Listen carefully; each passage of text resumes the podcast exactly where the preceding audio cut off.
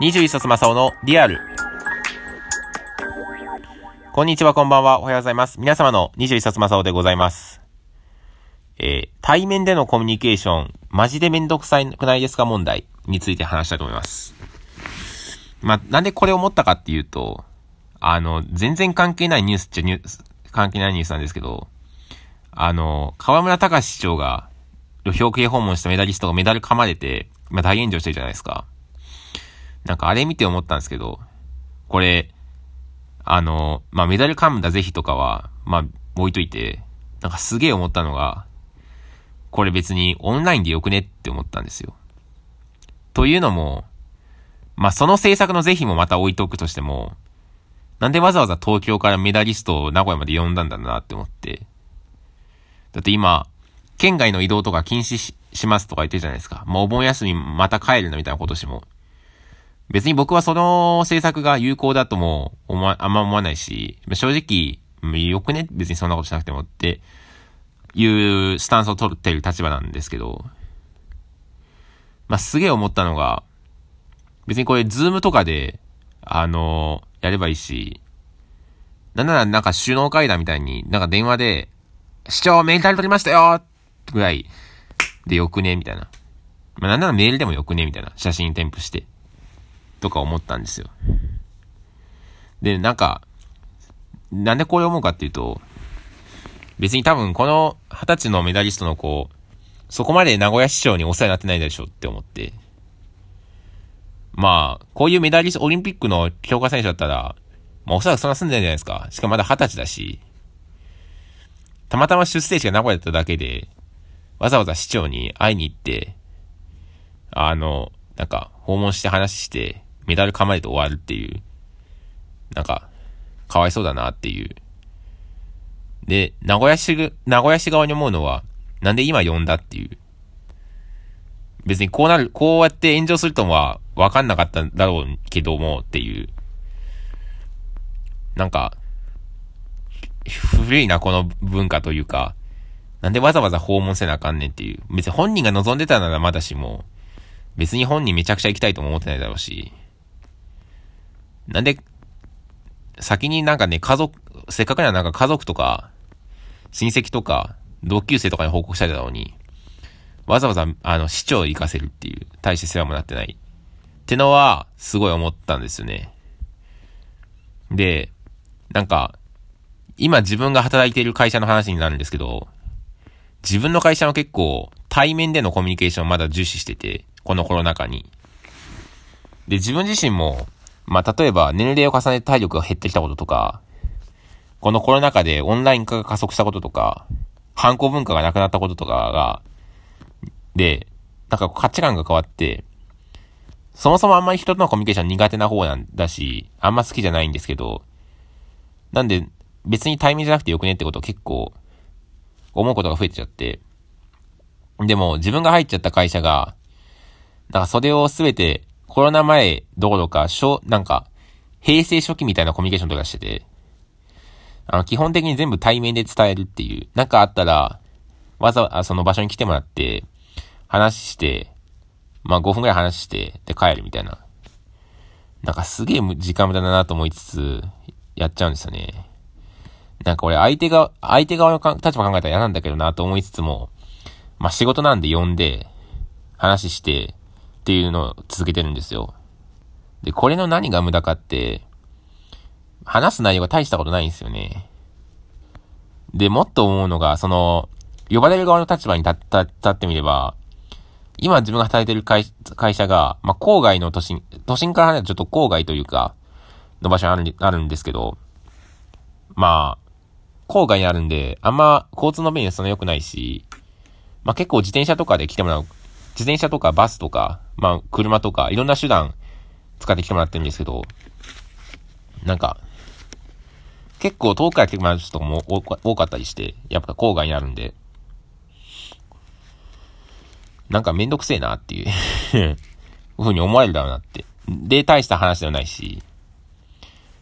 で、まあ、例えば、なんか話すとき以外でも、例えば手続きとかも全部対面でやってて、で、それを、その対面にしなきゃいけない理由の一つっていうのが、まあ、ハンコなんですよね。未だにその印鑑を押してもらわないと終わんない、あの、手続きが済まない。だからこそ、あの、来てもらって、主肉用意、こちら主肉用意して、ハンコをしてもらって、はい、大丈夫ですね、つって、あの、終わるっていうのをまだ、未だに続けてて、まあ、なんかもうちょっとどうにかなるのかなって思ったりして。で、割と、まあ、こんなことやっちゃダメですけど、普通。まあ仕事をちょっと慣れてきたし、まあ、いっかと思って、いろいろ対面とかで伝えることも多いし、で、対面で伝えきれないときは、電話で話すようにって、まあ言われてる、言われてるというかなんかそういう文化なんですけど、なんかめんどくせえしメールでいっかと思って、なんか一回社内メールで、まあ要件を、まあ違うオフィスに行く日だったんで、まあ、違うオフィスから、違うオフィスに、あ、違うオフィスって言っちゃダメだな。違うオフィスの先輩に、社内メールで、あ、要件伝えたんですよ。で、待てど暮らせど帰ってこなくて、もう就業時間になっちゃったんで、あっと、終わりの時間になっちゃったんで、帰ったんですよね。で、翌朝行っても、あの、メール来なかったんで、あれどうなりましたつって結局電話で聞いたんですけど、なんかメール見てなかったらしくて、あんま大事な連絡来ないからメールで。あの、なんかあんま対面とか、あの、電話のコミュニケーションって時間取るじゃないですか。僕それがすごい嫌で、あの、わざわざその、いるんかなっていう。まあ、例えば、なんだろうな、別に、全部オンライン化しろっつって、葬式とか結婚式と冠婚葬祭までオンライン化するのは僕はどうかと思いますけど、まあ、それはそれで別に対面でやった方がいいと思うし、でも、大したことでもないことを伝えたり、反抗をしてもらうためにわざわざ対面で呼ぶっていうのは、もうコロナ収まったとしてもなくてよくねっていうふうに思うんですよ。で、教育業界にいるからこそそれよくすごいよく思って、まあ、アナログな業界なのはもちろんわかるし、あれだけど、まあ、教育業界にいるので、保護者の方とかが来てもらうことも多いんですよ。で、保護者そこまで今暇じゃないじゃないですか。共働きが当たり前の時代だし、子供も子供で部活とか一生懸命やってる子も多いのに、なんかわざわざその中時間取って呼んで、反抗してもらうために呼んで、で、なんかは、一時自分のめどくさいなってなってきて、なんか、いちいち対面でやるコミュニケーションって意味あんのかなと思って。で、なんか会社としては、気持ち ?feeling を、まあ要は、共有シェアしたいっていう風に考えている。やっぱ生き生きし、まあ、生きる、生き生きとしたコミュニケーション、人との交流を深めるには、まあ、対面じゃないとダメじゃない、なんじゃないかっていう風に話すんですね。でもこの、生き、その、生き生きとしたコミュニケーション、取り、もちろん取りたいですし、取るのは素晴らしいことだと思うんですけど、なぜそれが長時間労働に結びついてないかなって思って、なんかそれがあって、結構、まあ、疲れることも多くて、なんか機嫌悪くなったりもするんですよね。それのせいで。なんかそれの状態でやっぱ対面のコミュニケーションしちゃうと、それ相手、僕らからしたら何かを伝えるのですごくいいですけど、向こうからしたら、機嫌悪い疲れたおっさん見せ、見られ、見せられるだけなんで、だったら、なんか、生き、あの、向こうかわいそうじゃねっていうふうに思うんですよね。なんでわざわざ、あの、会いに来たら、対面で会いに来たら、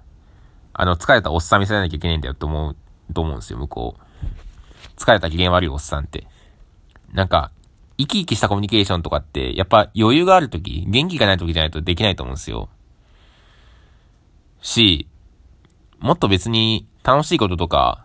だったらわかるんですけど、別にそれ進むことねっていう、あの、対面じゃなくても。まあ、究極対面じゃないと話せないこととか、できない話し合いってまあないとは思うんですよ。で電話じゃなく、電話にし、電話でも対面じゃなくても、できないコミュニケーションってないと思うんですよ。なんか、いちいちそれを対面で伝える必要ないなってことってたくさんあって、メダリストの表敬訪問もそうだし、手続きの印鑑を押すのもそうだし、連絡事項もそうだし、なんかコロナ禍とかコロナ禍じゃないとか、あのー、なんつうの、感情、気持ちを共有しなきゃいけないとか、あの、そういう以前の問題で、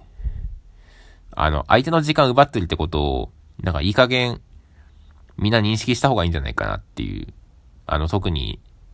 結構上の方。うん。なんかそれが、効率を下げてるんだよっていう、お客さんの時間奪ってるんだよっていう、相手の気持ち考えてるっていう、なんかそういう風に思ったことが、け、多々あったので、なんか一週、そういう一週間でしたね。なんかそう思ったので、ラジオトーク撮りました。皆さんはどう思いましたでしょうか？なんかありましたら、意見など、ツッコミなど、Google フォームとラジオトークアプリの方からお便り送れますので、ぜひ送ってみてください。よろしくお願いいたします。今日はここまで。Thank you for listening.